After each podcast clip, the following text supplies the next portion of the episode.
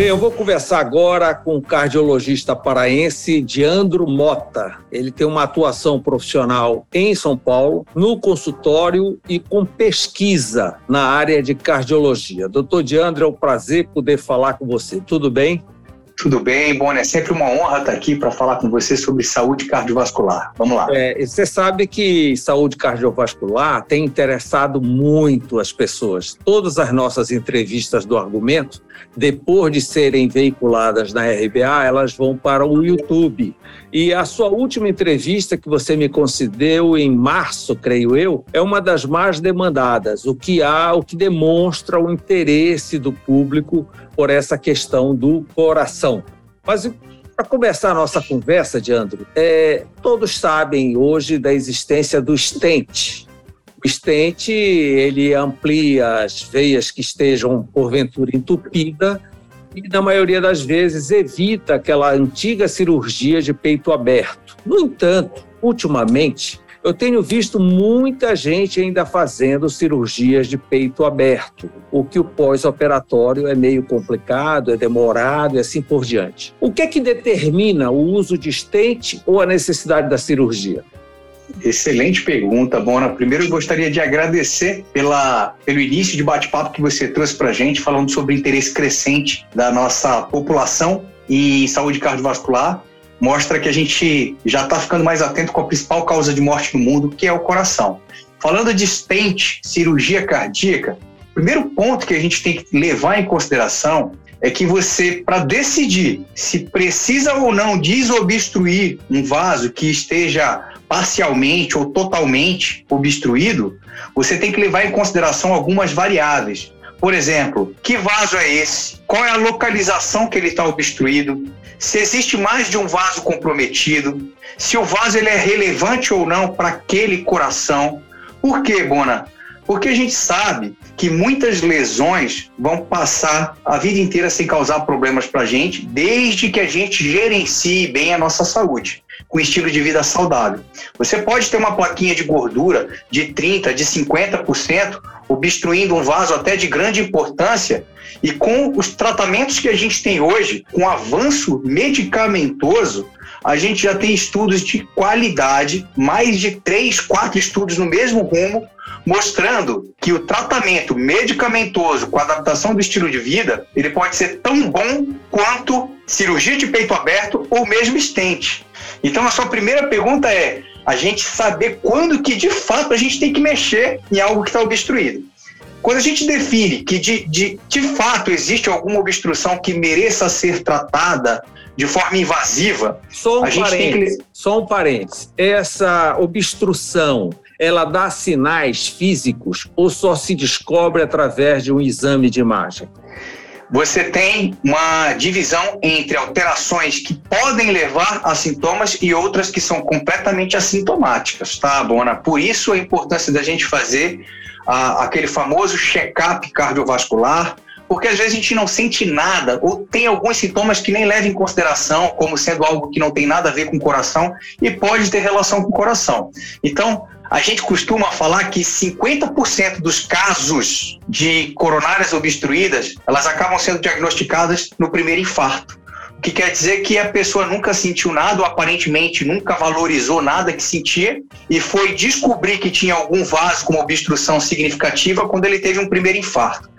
Vale lembrar também, Bona, que metade dos infartos acontecem em pessoas que não têm obstruções significativas. O que, que isso quer dizer? Que você pode ter feito cateterismo, você pode ter feito teste ergométrico, pode ter feito cintilografia, ressonância, angiotomografia de coronárias e não tem encontrado nada demais. Às vezes, algumas obstruções bem discretinhas, mas ainda assim você pode ter infarto. Isso mostra para gente que mais do que grau de obstrução, a gente tem que valorizar também a inflamação que esse paciente apresenta. Você pode ter alguém com obstruções que são discretas, mas é um paciente super inflamado porque fuma, dorme mal, é sedentário, está com açúcar descontrolado, pressão descontrolada, é estressado, e aí de repente ele é surpreendido com infarto, que na verdade não é, não, é, não é um fato a ser considerado como uma surpresa. A gente espera que isso de fato aconteça. Então, a sua pergunta é relevante. Nem sempre vamos ter sintomas. E quando você tem situações em que você tem sintomas, você tem uma investigação que é um pouquinho diferente daquela que a gente costuma fazer para o indivíduo assintomático. Mas voltando à pergunta inicial, toda vez que você determina que tem uma lesão que precisa ser tratada, isso está sendo condicionado por dois fatores apenas, apenas, Bona. Só tem dois motivos para a gente pensar em desobstruir um vaso. Ou porque o paciente tem sintomas e que não conseguem ser controlados com tratamento otimizado. O que, que, é isso? Com ajuste de alimentação, atividade física, sono, controle de peso e com os medicamentos que a gente tem para lançar mão, tem um arsenal terapêutico vasto. Então, se não controla sintomas no topo do tratamento clínico, é um motivo para eu pensar abordar de forma invasiva, que pode ser estente ou cirurgia. O outro motivo é quando a gente indica desobstrução de um vaso por prognóstico. Nessa situação, a gente conhece bem a anatomia do paciente, sabe que os locais onde existem obstruções são significativos e que condicionam um risco maior de morte, caso eu não consiga melhorar essa circulação, ainda que eu esteja tratando no topo da medicação indicada, mudando estilo de vida, tem situações que a gente sabe sim que por prognóstico você deve abordar. Então, primeira, o primeiro passo é esse, saber quando tem que abordar. Agora, respondendo finalmente a sua pergunta, para você definir se você vai colocar um stent ou se você vai fazer cirurgia, você tem que levar em considerações a complexidade das coronárias, ou seja, as estradas que estão ali com o trânsito complicado. Será que elas são fáceis de eu colocar stent? Ou é muito complicado mexer naquilo ali? Pode ser perigoso. Talvez você colocar um stent aumente até o risco de ter um evento. Qual é o número de lesões? Existem válvulas que estejam doentes e que eu precise operar também? Porque eu já aproveito um tempo só, abro o peito para fazer as pontes de mamária, safena, mas eu também já troco uma válvula se for o caso. Então a gente leva em considerações complexidade das lesões, número de lesão, localização da lesão e se existem algumas outras doenças associadas, seja de válvulas, seja de aorta, seja de qualquer outra localização do coração que sai, saibamos que a cirurgia é bem indicada. Diandro, a doença cardíaca ela é uma doença crônica, né? Tanto o estente quanto a cirurgia são, digamos, paliativos para resolver aquele momento. Não quer dizer que quem fez uma cirurgia hoje de ponte de safena não tenha que fazer outra lá para frente ou ter que colocar um estente assim sucessivamente. Também quem colocou estente agora não significa que amanhã não tenha que pôr outro e assim por diante. Eu me lembro que no programa passado eu lhe perguntei qual é o limite do número de estentes, né? Porque geralmente a gente ouve falar que as pessoas colocaram dois, três, mas tem gente que já tem dez, tem quinze e assim por diante. Então, eu queria que você explicasse para nós que é uma doença crônica e esses são elementos para controlar essa doença. Muito bom. Isso é, isso é extremamente relevante e eu quero que prestem muita atenção nessa analogia que eu vou fazer. Se alguém chega comigo no consultório com febre, Bona, e eu passo uma novalgina e peço para voltar no outro dia, ele fala: vem no segundo dia, melhorei. Diandro, obrigado, a febre melhorou, mas eu tô com febre de novo hoje. Eu falo: toma de novo. Aí ele vai voltar no terceiro dia e vai falar: cara, você quer me matar. Por quê? Eu tô com febre e você não me, tá, você não me diz por que, que eu tô com febre, qual é a causa dessa febre. Aqui, na sua pergunta, a gente tem que levar em consideração esse mesmo princípio. Se a gente está com aterosclerose, que é esse processo de formação de placas de gordura nos nossos vasos. Que essa é a doença entender... crônica, né? Ater... Que é a doença crônica. A aterosclerose, também chamada de doença vascular aterosclerótica. Famosa placa de gordura. A, a, placa de gordura no vaso. Se você vem desenvolvendo placas de gordura nos seus vasos, tem um motivo. Interprete isso como sendo a febre. O que, que será que está causando isso daí? Vamos atrás. Aí você vai investigar. O paciente tem níveis de colesterol que estão distantes de serem ideais em termos de qualidade, de quantidade. Está com os níveis de açúcar longe do que a gente considera ideal. A pressão não está nos níveis adequados para aquele paciente que a gente sabe que tem que individualizar. Os níveis de pressão vão depender de um score que a gente calcula, que é o, o risco de você ter eventos no futuro. Aí a gente vai investigar, o cara não dorme bem, é extremamente ansioso, tem um estresse mal é, gerenciado, fuma. O problema é esse. Se a gente não for atrás desses fatores que condicionam o estado dele de doença aterosclerótica, o processo é progressivo, como você bem falou, Bona. A gente vai estar tá simplesmente dando remédio para febre sem tratar a causa. Então a gente tem que tratar a causa raiz, tem que ir atrás dos problemas que estão condicionando a formação de placas de gordura. E hoje a gente já tem um arsenal terapêutico gigante para abordar essas causas de inflamação sistêmica, essas causas de formação de placa de gordura nos nossos vasos.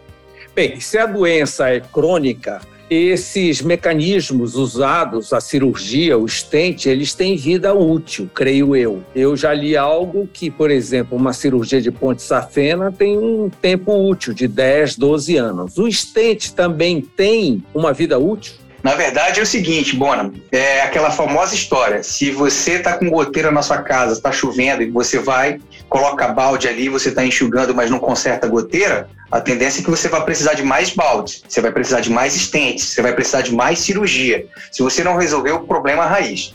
Por isso que nós, cardiologistas, quando pegamos um paciente, a gente faz um cálculo que a gente chama de cálculo do risco cardiovascular global. O que, que é isso? Eu calculo qual que é a chance que cada paciente tem de ter infarto, de ter derrame, de morrer do coração, baseado nesse risco, eu tenho metas que eu tenho que atingir.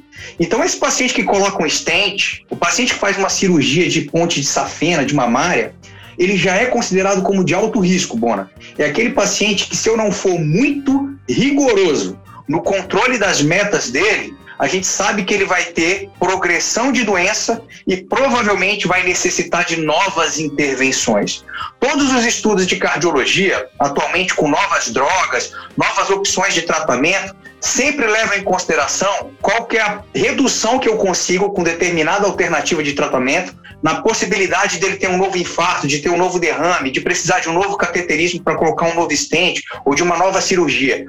Então, é, é, muito importante que o paciente tenha consciência disso, porque essa vida útil que você citou, ela depende diretamente de como ele se adaptou ao tratamento que foi proposto. Como que ele se engajou em relação à mudança do estilo de vida, como é que ele está em relação à adesão medicamentosa? Para você ter uma noção, vou trazer para vocês um estudo que foi publicado agora, nesse último mês, na virada de agosto para setembro, no Congresso Europeu, que chama Secure, Secure Trial. É, foi feito pelo Valentin Fuster, ele é um espanhol, todo mundo conhece muito bem ele, é, tem um, um, reconhecimento entre os pares da cardiologia. E o que, que ele buscou estudar? Será que os pacientes que tiveram infarto dentro desse do período de últimos seis, dos últimos seis meses do infarto deles, se eu facilitar a adesão deles dando uma pílula que já contenham três classes diferentes de remédios que eu sei que eles precisam, eu vou conseguir reduzir eventos como morte cardiovascular, infarto e derrame, comparado com o tratamento habitual em que eu dou três remédios separados? É a mesma coisa de eu falar assim para você, olha, Bona, é muito bom para você comer camarão, tacacá e jambu. Aí você, putz, todo dia você vai separar o camarão, tacacá e jambu. Não é melhor eu te entregar o tacacá, que ainda é mais gostoso, né? E você come aquilo ali e você já está matando tudo numa, numa coisa só. É a mesma coisa que eles pensaram. Vamos entregar tudo numa pílula só, que aí o nosso paciente vai ter maior adesão. Ele não vai esquecer de tomar um ou outro, porque ele já vai estar tomando tudo junto. E o resultado foi extremamente positivo. A comunidade científica comemorou esse Os laboratórios já vão lançar isso, porque realmente mete medo você tomar é, 10, 12 pílulas por dia, né? Exa exato. E, e, tem a questão psicológica, Mona. Imagina só, você sempre foi uma pessoa ativa, de repente você se depara com uma situação em que você se vê na necessidade de colocar um stent. Você colocou o stent, você já vai sair do hospital tomando pelo menos o AS, o clopidogrel ou algum primo do clopidogrel, como ticagrelor, prasugrel. A depender do que condicionou você botar esse stent, você ainda vai ter que tomar uma outra classe, que é beta-bloqueador, às vezes uma outra classe que chama IECA ou BRA, e uma, e uma que sabidamente você vai estar tomando depois de ter colocado stent, que são as estatinas. Então, a pessoa estaria saindo com pelo menos cinco medicações. Do ponto de vista psicológico, para quem não tomava nada, você, a gente tem estudos demonstrando isso, que você aumenta muito a depressão após intervenções cardíacas, seja cirurgia, seja implante de stent. E isso aumenta a taxa de suicídio e aumenta a taxa também de novos eventos, porque ela desencadeia uma cascata inflamatória que é péssima para o nosso coração. Para quem não sabe, só para concluir, Bona, estresse, ansiedade e depressão têm o mesmo peso do cigarro para a gente ter o primeiro infarto. Então, quem nunca teve infarto e, e, se vangloria, ah, eu não fumo, nunca coloquei um cigarro na boca. Se você tem um estresse, uma ansiedade mal gerenciada ou sintomas depressivos sem cuidar, o peso disso é igual a, a de você ser tabagista. Então, fique atento. Bem, estilo de vida é extremamente importante, mas por ser uma doença crônica, a medicação continuada tem que acompanhar também o paciente, né? Perfeito. Ah, o tratamento não dá para ficar só na troca de estilo de vida.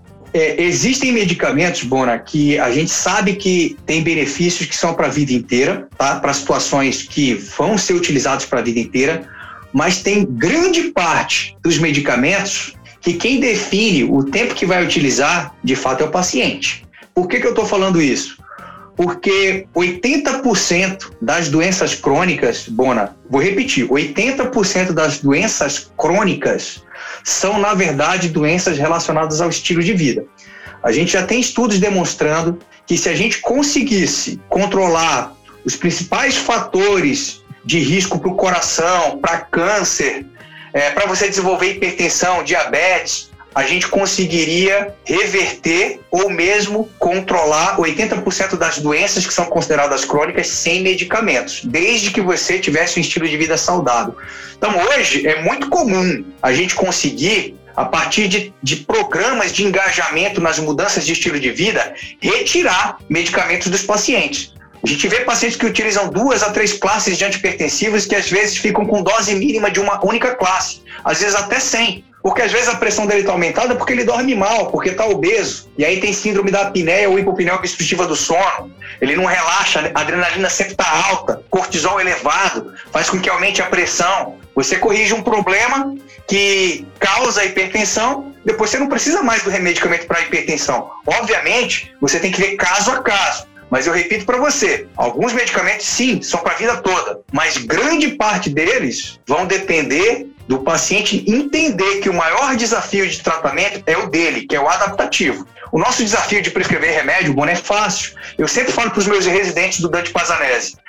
Todo problema tem uma solução que é técnica e uma solução que é adaptativa. A solução técnica é fácil para a gente. A gente estuda todo dia como que você prescreve AS, como que você prescreve estatina. Agora, a solução adaptativa, que é a mais duradoura e que depende do paciente, e sua grande parte, esse é o maior desafio. É aí que está o calo da cardiologia. Pois é, doutor Diandro, por ser uma medicação continuada que a pessoa usa anos e anos, lá na frente já deve ter estudo sobre isso. Não tem consequências desagradáveis esse uso desses medicamentos? Por exemplo, o AS vai direto no estômago. Muito bom, muito bom. Vou falar das principais medicações aqui, então, Bona, para as pessoas que utilizam já ficarem atentas. Vamos falar do AS. O AS, ele protege para que seu sangue não forme agregados de plaquetas e forme coágulos, trombos, mas ao mesmo tempo ele muda um pouquinho da sua mucosa do estômago, ele vai aumentar a chance de você ter sangramentos. Então, para você decidir se precisa ou não usar AS, a gente calcula qual que é o potencial benefício que você tem de prevenção de infarto, de derrame, morte cardíaca, comparado com o risco que você tem de sangramento. A tendência é, para pacientes que não têm risco cardiovascular aumentado, a chance de você ter sangramentos e complicações relacionadas ao AS, desde sangramento intracraniano até mesmo sangramento gastrointestinal, acaba superando em muito o potencial benefício que traria de, traria de proteção para eventos cardíacos. Então você não passa para pessoas que têm baixo risco de eventos cardiovasculares. Você também tem que levar em consideração como que está a função dos rins do paciente, qual é a idade desse paciente, se é um paciente já muito idoso e frágil, se tem risco de quedas, se é um paciente de baixo peso, porque tudo isso vai interferir na chance dele ter acidentes com o uso do AS. Então, sim, pode trazer riscos em longo prazo e a gente tem que ponderar. Por isso que a prevenção sempre vai ser o, mesmo, o melhor remédio. É, a estatina é uma outra medicação que as pessoas têm muito medo, porque durante muito tempo não, já, já se leu muito que traz dores musculares e assim por diante, que interferem na musculatura da pessoa. Sim, a, as estatinas, elas durante muito tempo foram alvos de afirmações que vinham de estudos que não eram tão bem conduzidos. Eu vou afirmar aqui é, pelo o que você acabou de dizer, que de fato a nossa maior preocupação com a estatina é o efeito colateral que ela dá de dor muscular. Às vezes, essa dor muscular, em, em situações menos frequentes, também vem acompanhada de inflamação do músculo, que a gente chama de miosite, que você tem até que suspender a medicação, acompanhar alguns marcadores do sangue, como CPK, TGO e TGP, é, por quê? Porque é um efeito que pode acontecer da estatina, mas que depende muito de cada paciente. A gente sabe que a dor muscular, ela em média vai acometer de 9 a 10% dos pacientes dos estudos mais recentes e que você consegue controlar trocando às vezes a classe da estatina. Você pega um primo diferente que pode ter uma potência semelhante e aí às vezes o paciente se adapta bem a essa medicação. Mas outros efeitos adversos que colocaram na conta das estatinas, como câncer, é, demência, é, osteoporose, esses efeitos já foram provados que a gente tem segurança contra eles. Então, muito cuidado. Muitas pessoas acabam suspendendo suas medicações sem falar com os médicos, baseado em, em informações que recebem de WhatsApp, é, telefone sem fio. É bom sempre você perguntar para o seu médico para que ele possa te explicar o que a gente tem de evidência científica verdadeira. Mas concluindo esse assunto, Bona, de fato, de fato, alguns medicamentos a gente vai precisar como aliado no combate à doença cardiovascular por tempo prolongado, sem ter data para retirar. Mas se a gente fizer a nossa parte direitinho, a gente consegue suspender grande parte dos medicamentos que são utilizados nos pacientes cardiopatas. Doutor Diandro, o que a gente nota é que o excesso de especialização hoje está se fazendo necessário uma generalização, porque tudo está incluído.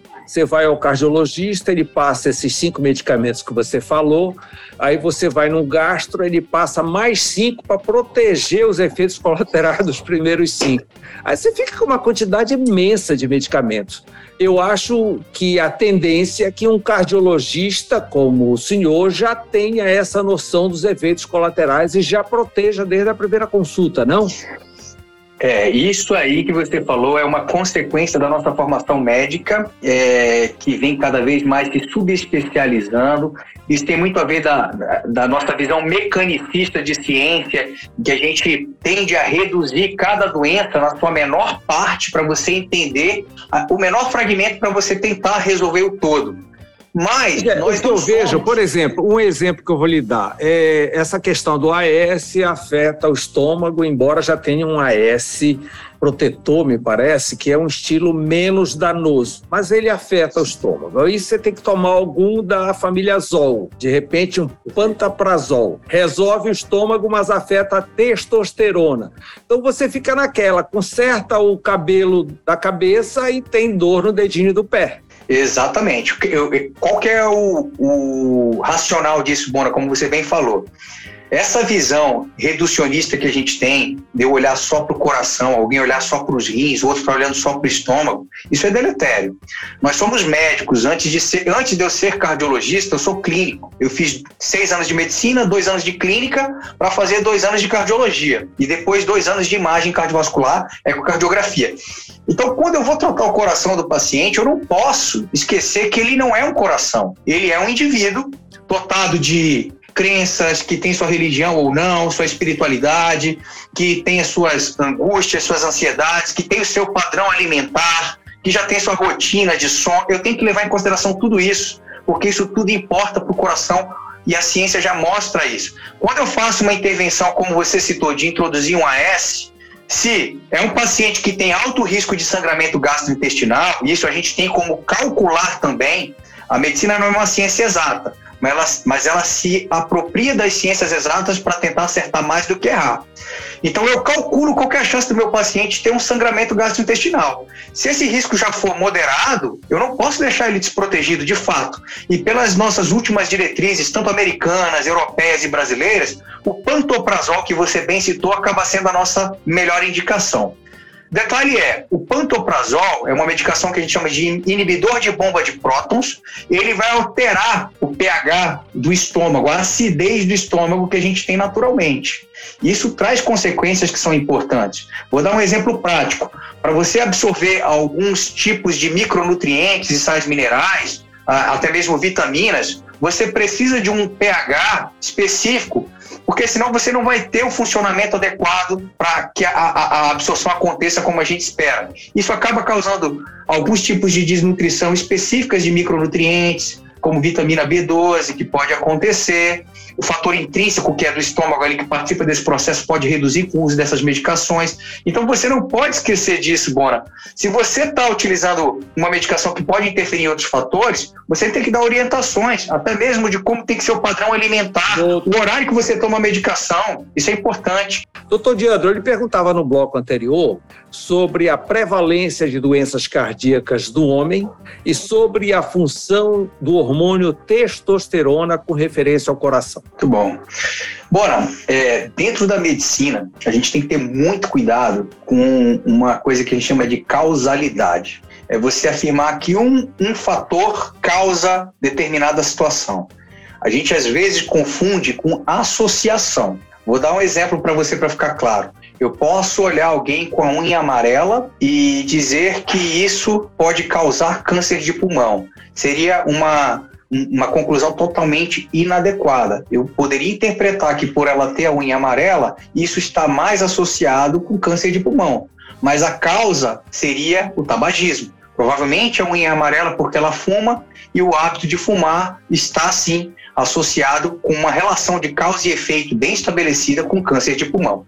Quando a gente fala de testosterona, não só testosterona, vitamina D, vários outros fatores aí que vêm crescendo nos últimos tempos, a gente tem que lembrar dessa regra. A gente sabe que pessoas que têm testosteronas, homens com testosterona mais próximo de 500 a 800, entre essa, nessa faixa, principalmente em torno de 800, apresentam um risco menor de eventos cardiovasculares. Quer dizer, tem uma chance menor de ter infarto, tem uma chance menor de ter derrame de morrer do coração. Mas eu não posso afirmar que isto está diretamente relacionado aos níveis de testosterona. Porque o que a gente sabe é, geralmente, pessoas que são mais ativas, praticam atividade física regularmente, têm massa magra adequada, com um baixo percentual de gordura corporal, são justamente os indivíduos que vão ter testosterona em níveis mais elevados, de forma natural. E a gente assumir que dar testosterona para indivíduos que não possuem a testosterona entre 500 e 800, esperando que isso vá proteger o coração, eu não posso afirmar. Agora, eu posso afirmar que se a gente tem alguém com testosterona baixa, com hábitos de vida ruins, e ele muda os seus hábitos de vida e, consequentemente, os níveis de testosterona acompanham uma elevação com a melhora da qualidade de vida dele, certamente esse indivíduo está sim reduzindo o risco de ter eventos cardiovasculares. Então, o ponto da testosterona é esse. A gente não pode assumir ela como sendo é, a nossa pílula salvadora para situações que, na verdade, condicionam uma testosterona baixa que são deletérias. O senhor recomenda a reposição hormonal? Reposição hormonal, Bona, ela tem que ser muito bem feita por profissionais qualificados em pacientes que precisam, que são bem selecionados. Hoje em dia a gente tem na, na área da endocrinologia, muitos ginecologistas também cuidando de mulheres que fazem isso com uma, uma proeza muito grande é, mas identificando aquele paciente de forma adequada. Eu vou dar exemplo às mulheres. Você tinha perguntado antes do intervalo. E a prevalência a no homem? Perfeito. A prevalência de doença cardiovascular, se ela era maior no homem ou na mulher.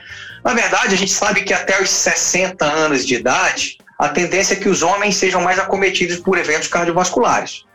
As, é, as, principais teorias postulam que o estrogênio tem um efeito protetor nas mulheres e a gente acaba perdendo esse efeito protetor quando vem o climatério, chega a menopausa, reduzem os níveis de estrogênio, então a mulher passa a estar mais exposta, mais exposta a efeitos deletérios para os vasos e aumenta a chance de eventos. Baseado nisso, muitos estudos surgiram, inclusive para fazer reposição hormonal em mulheres e perceber qual que seria o impacto disso para a saúde da mulher. O que, que a gente sabe, Bona? Tem que diferenciar dois momentos em relação à terapia de reposição hormonal nas mulheres. As fases iniciais da década de 90 e o que a gente tem hoje em dia. Na, na, nas fases iniciais, as medicações elas eram menos elaboradas, as vias de administrações eram diferentes e as doses também eram diferentes, de forma que a gente encontrou muito efeito adverso da, da, das medicações para reposição hormonal entre as mulheres, inclusive eventos cardiovasculares, como infarto e derrame.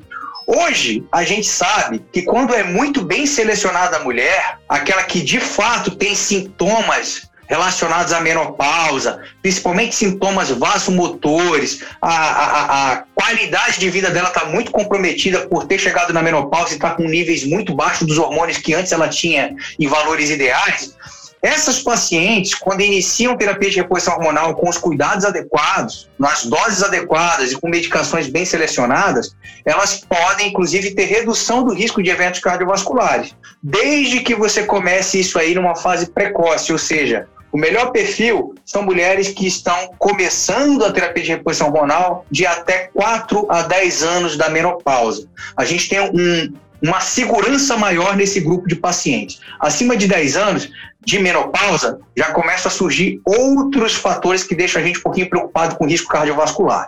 Para o homem, cada vez mais vem tendo a andrologia mostrando para a gente a importância de também olhar para os hormônios masculinos, mas sempre levando em consideração aquilo que eu acabei de citar. A gente não pode ter um raciocínio simples, simplista, de dizer que um, alguém que está com libido baixa, mais indisposto, está com a testosterona de 300, está totalmente ligado a isso. Se esse indivíduo, de repente, dorme mal, come mal, não faz atividade física, está com sobrepeso, não controla a pressão, não controla o açúcar, tem tanta coisa que está justificando isso, que eu colocar na culpa da colocar a culpa na testosterona é uma forma muito simplista de abordar um problema que é bem maior.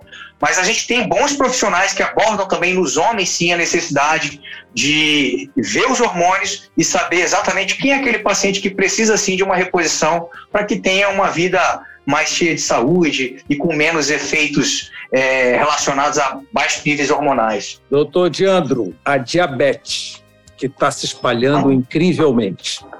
Sim tem ainda uma medicação moderna, porque é só estilo de vida, não, não comer açúcar, não comer massa, não comer açúcar, não comer massa, aí acaba afetando até a saúde mental de muita gente é. que está habituada a comer um doce ou coisa parecida.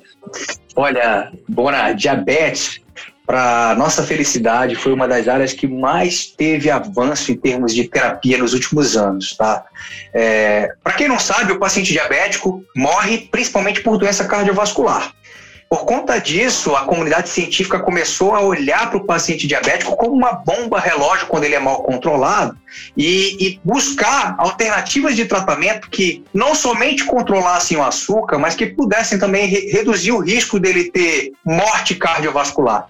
Então, Bona, nos últimos anos a gente vem se deparando aí com novas medicações que realmente estão impactando muito a vida dos pacientes diabéticos, reduzindo mortalidade, infarto, derrame, como dapagliflozina, empagliflozina, é, liraglutida, semaglutida. E o detalhe, é, a, a, a gente conseguiu observar que os benefícios em termos de redução de mortalidade de eventos nesses pacientes diabéticos vinham acompanhado de alguns benefícios que começaram a ser olhados com, com uma atenção especial. Por exemplo, redução do peso. Então, hoje, a gente tem um olhar para a obesidade que está sendo diferente vindo de estudos com pacientes diabéticos. Então, a, lira, a, a liraglutida, por exemplo, ela já é aprovada para com, combater a obesidade ou mesmo sobrepeso em pacientes que têm alguns fatores adicionais, porque a gente sabe que ela consegue reduzir eventos cardiovasculares. Temos um bilhão de obesos no mundo, Bona. Um bilhão de obesos no mundo.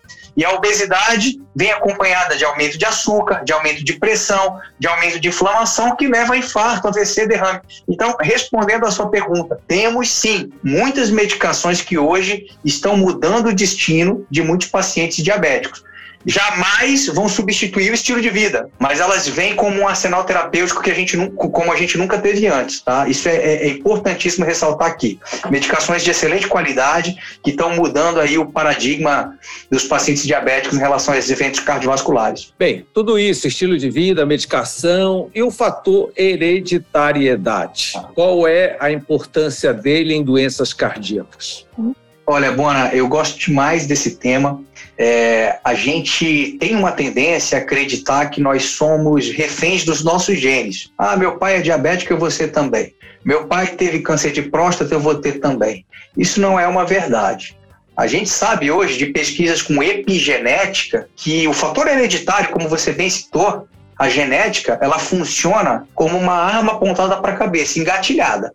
Mas quem puxa o gatilho somos nós. Tudo vai depender de como a gente está adaptado ao nosso meio. Ou seja, o meio em que a gente vive vai condicionar se nós vamos estimular aquele gene ruim para que ele se expresse e eu possa ter uma doença, ou se eu tenho um hábito de vida saudável, bem adaptado ao meio que eu estou, e eu silencio aquele gene de forma que eu não expresse aquela doença que eu estaria condicionado. O poder está na nossa mão. Hoje a gente sabe disso. Eu posso te dizer hoje, de estudos que a gente tem com epigenética, de que até 30% das doenças cardiovasculares podem estar diretamente ligadas aos genes. Mas a gente não pode colocar o, o restante, os 70% na conta dos genes, não. Está muito mais condicionado ao nosso estilo de vida do que a nossa genética. Quer dizer que é só 30% a influência da hereditariedade.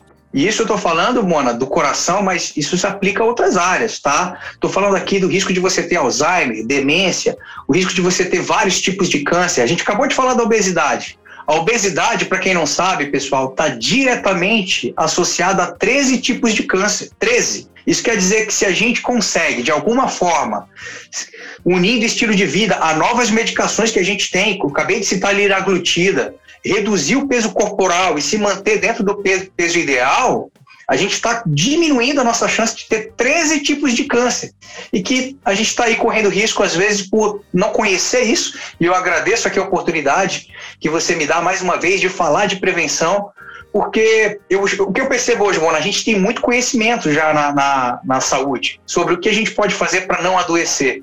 Mas às vezes esse conhecimento não está sendo traduzido na prática clínica, não está sendo traduzido em mudança. E programas como o seu permitem que isso aconteça. Doutor Diandro, muita gente se preocupa com sinais, né? uma dor no peito, uma pontada e coisas dessa natureza e corre para fazer um exame. Existe uma idade ideal para começar a fazer esses exames ou é melhor aguardar os sinais? Ó, eu vou dividir a resposta em dois momentos. O primeiro é o seguinte: é para você fazer exames, vai depender muito do seu sexo, da sua faixa etária e do que você está pretendendo investigar. A gente vê aí, por exemplo, setembro, setembro vermelho, novembro azul. Lembre-se que são campanhas para detecção precoce de problemas de saúde. Não é de, não é de prevenção. Prevenção que você faz no dia a dia. É o que, que você está fazendo aí de hábito de vida. Isso é prevenção. Essas campanhas são de detecção precoce de doenças. Se você está preocupado em fazer exames específicos para encontrar determinados tipos de doença, vai depender do que eu citei. Qual que é a doença que você está querendo investigar, qual que é a sua história familiar, seu sexo. Por exemplo, quando a gente fala de câncer de cólon, câncer de intestino, a gente sabe que a partir dos 50 anos de idade, todos nós deveríamos fazer colonoscopia, né, a cada 10 anos, no meio do caminho, a cada cinco anos, uma retossigmoidoscopia, mas isso pode variar, a depender do que você tem de histórico familiar. Se seu pai teve câncer de intestino com 40 anos, você não vai esperar chegar aos 50 para começar a fazer a, a, o check-up, você vai fazer uma avaliação antes disso, né?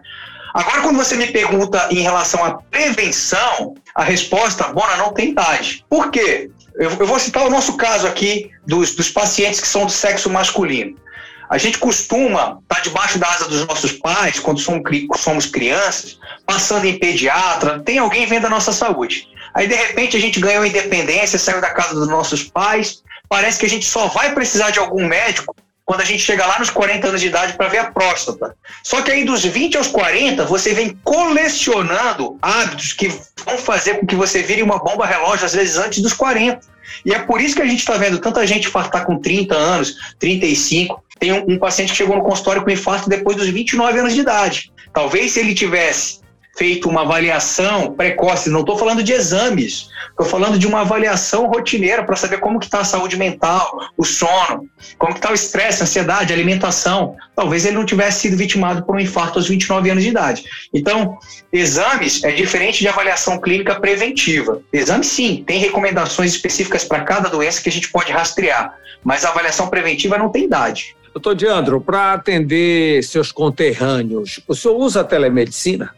Eu uso, Bona. Foi uma ferramenta que a gente teve o, a felicidade de ver crescer junto com as adaptações que a gente tem, controles para LGPD, para a gente não ter dados vazados, com tudo que o paciente merece de cuidado com a pandemia.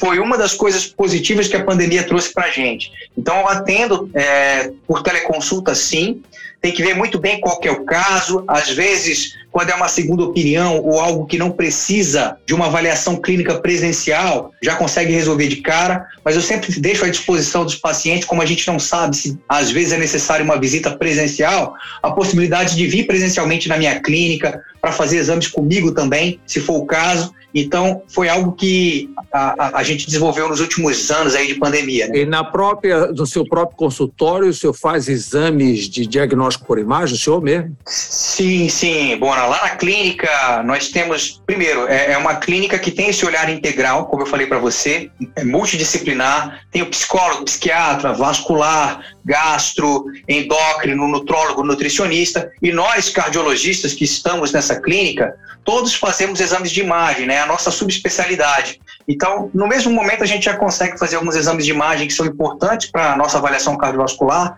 eletrocardiograma, bioimpedância e outros que ajudam a gente a entender melhor como o nosso paciente está do ponto de vista cardiovascular, metabólico e inflamatório. É, essas dores no peito, essa pontada que eu lhe falei, principalmente depois de um jogo de futebol, coisa parecida, os relógios hoje modernos resolvem fazendo eletro?